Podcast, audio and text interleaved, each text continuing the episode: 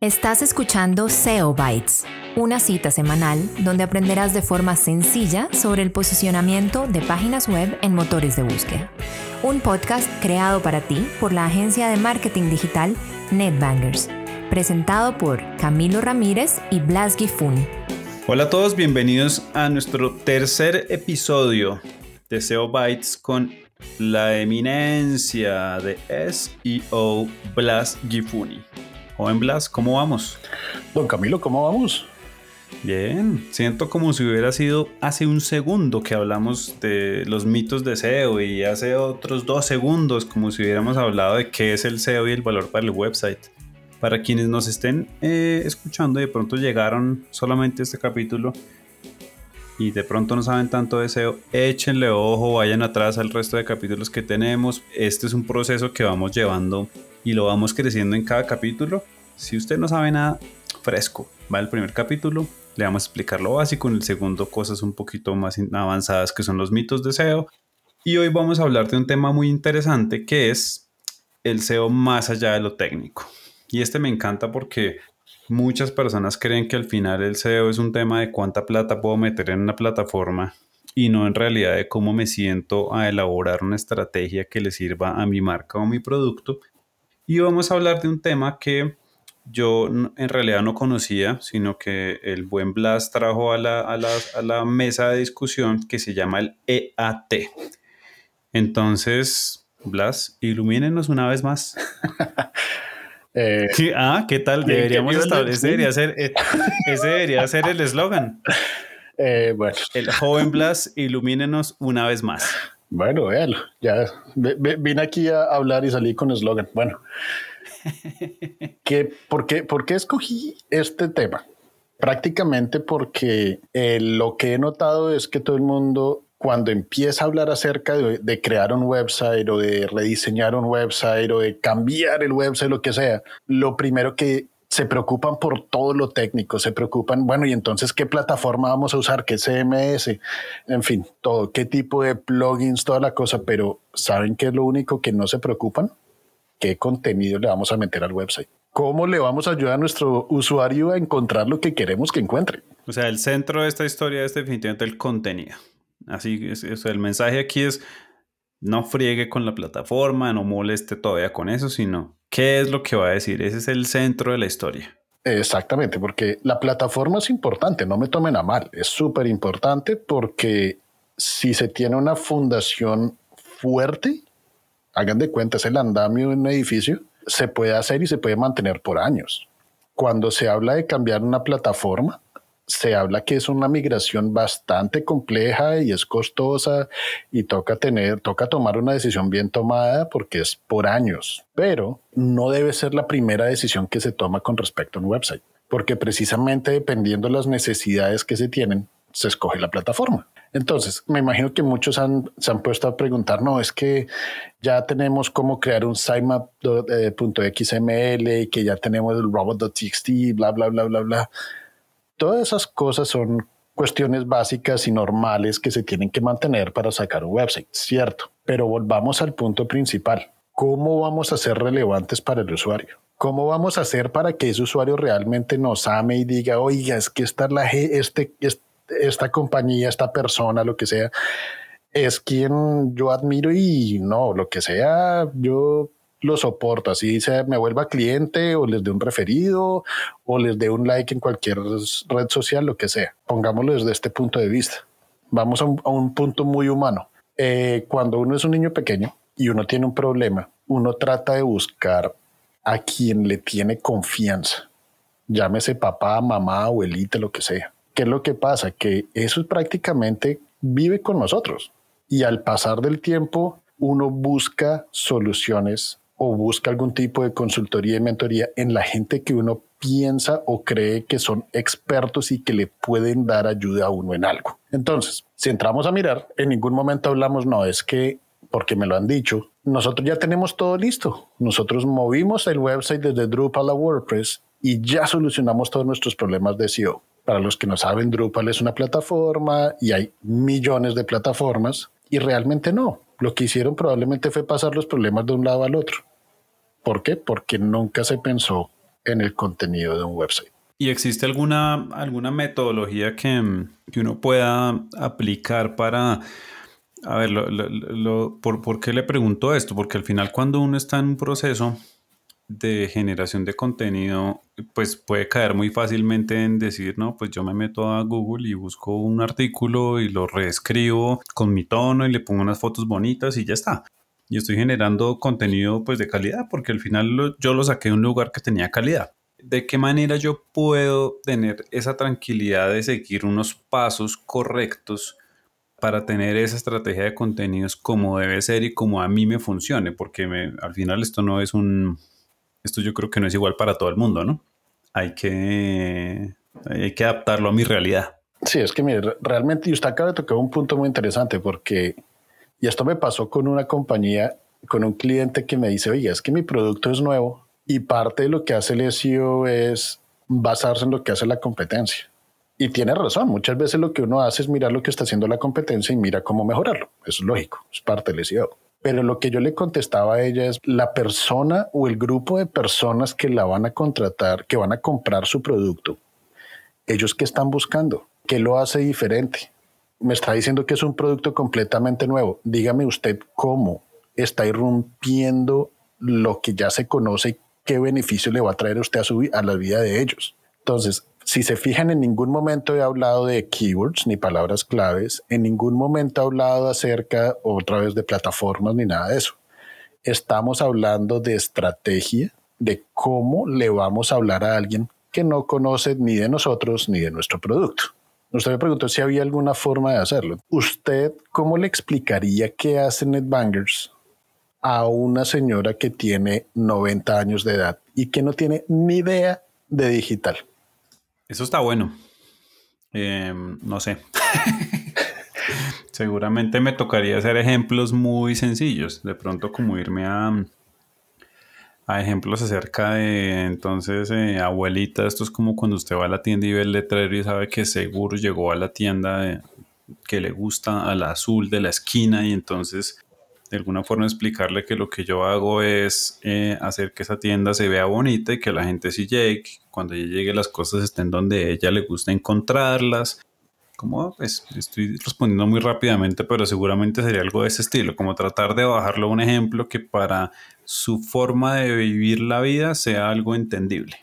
Exactamente. Entonces, por ejemplo, algo que, que un, ejercicio que hice y no puedo dar eh, explicaciones fue hacerle entender a la gente como usted cómo hace para explicarle a alguien que está completamente opuesto a lo que usted quiere o lo que usted vende en cómo su en cómo funciona su producto y cómo va a ser su vida mejor.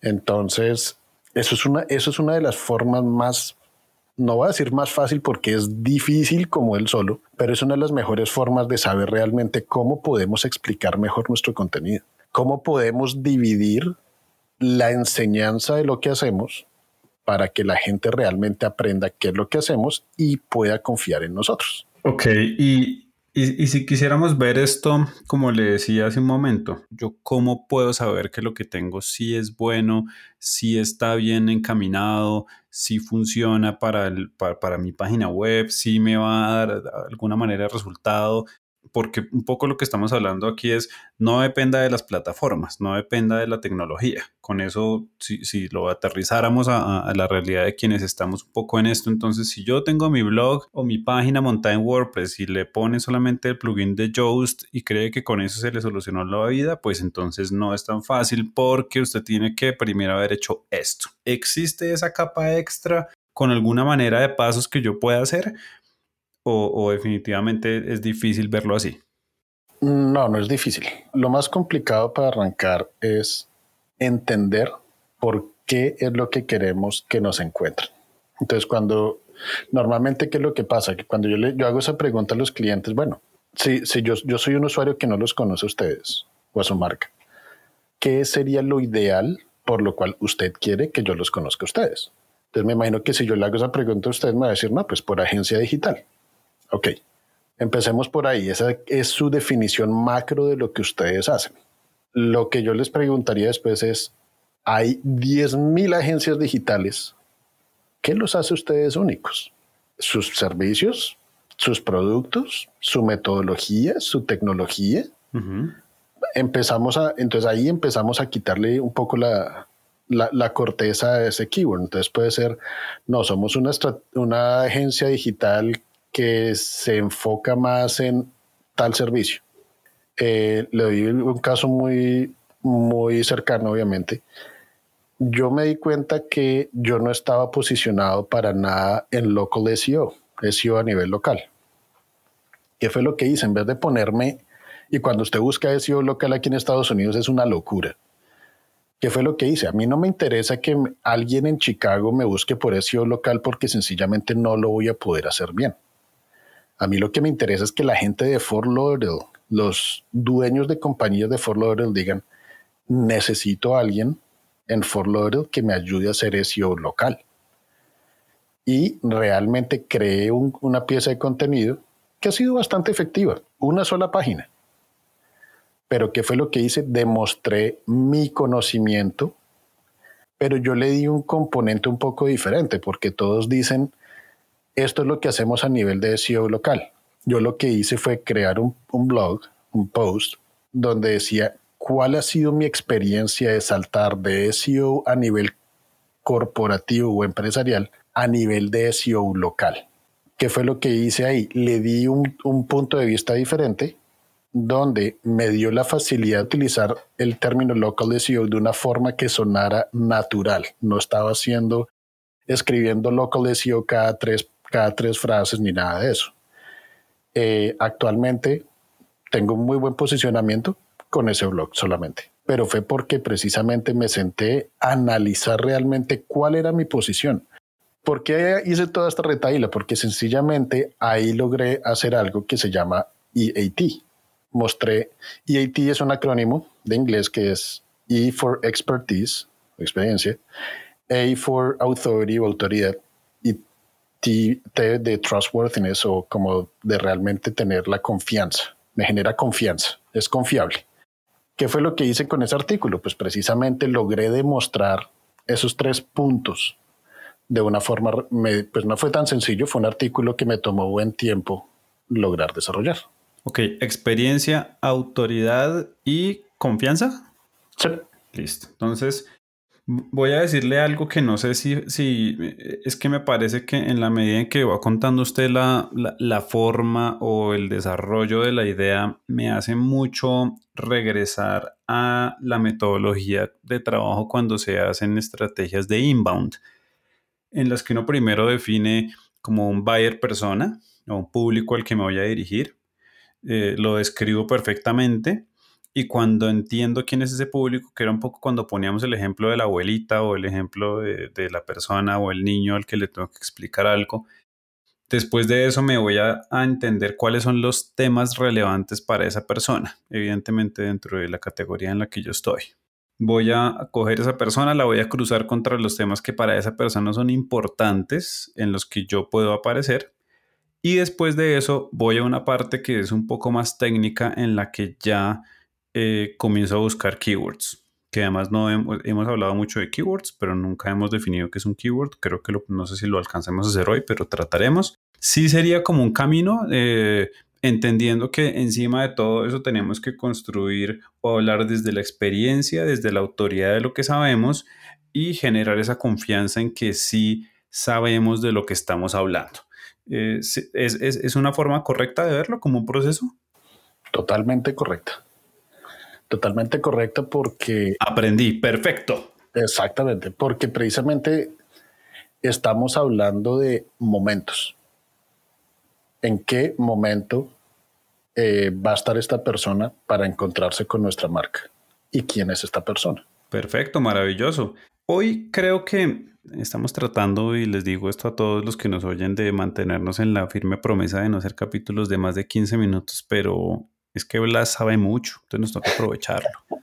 Con, con, con, este, con este resumen, em, yo creo que podemos cerrar la temática de SEO más allá de lo técnico. Creo que logramos como cerrar un poquito. Me parece que está, está muy bueno ese acrónimo que nos da de experiencia, eh, ahora se me olvidó el segundo. Eh, autoridad. Autoridad y confianza para que todos los que estén en este momento pensando en esa página web que, es, que acaban de construir y que tienen que hacer un montón de contenido y no saben de dónde sacarlo y que van a comenzar a, a fusilarse los artículos que están en Google, entonces por favor deténganse, deténganse por favor y piensen que esto es algo que va mucho más allá de simplemente escribir ríos de letras y copiar y pegar de otras personas y es más bien hablar de lo que ustedes sí saben. Si usted es un muy buen panadero, hable de lo que usted sabe hacer, hable de su experiencia y eh, genere confianza sobre lo que usted está diciendo y seguramente para la gente y evidentemente para Google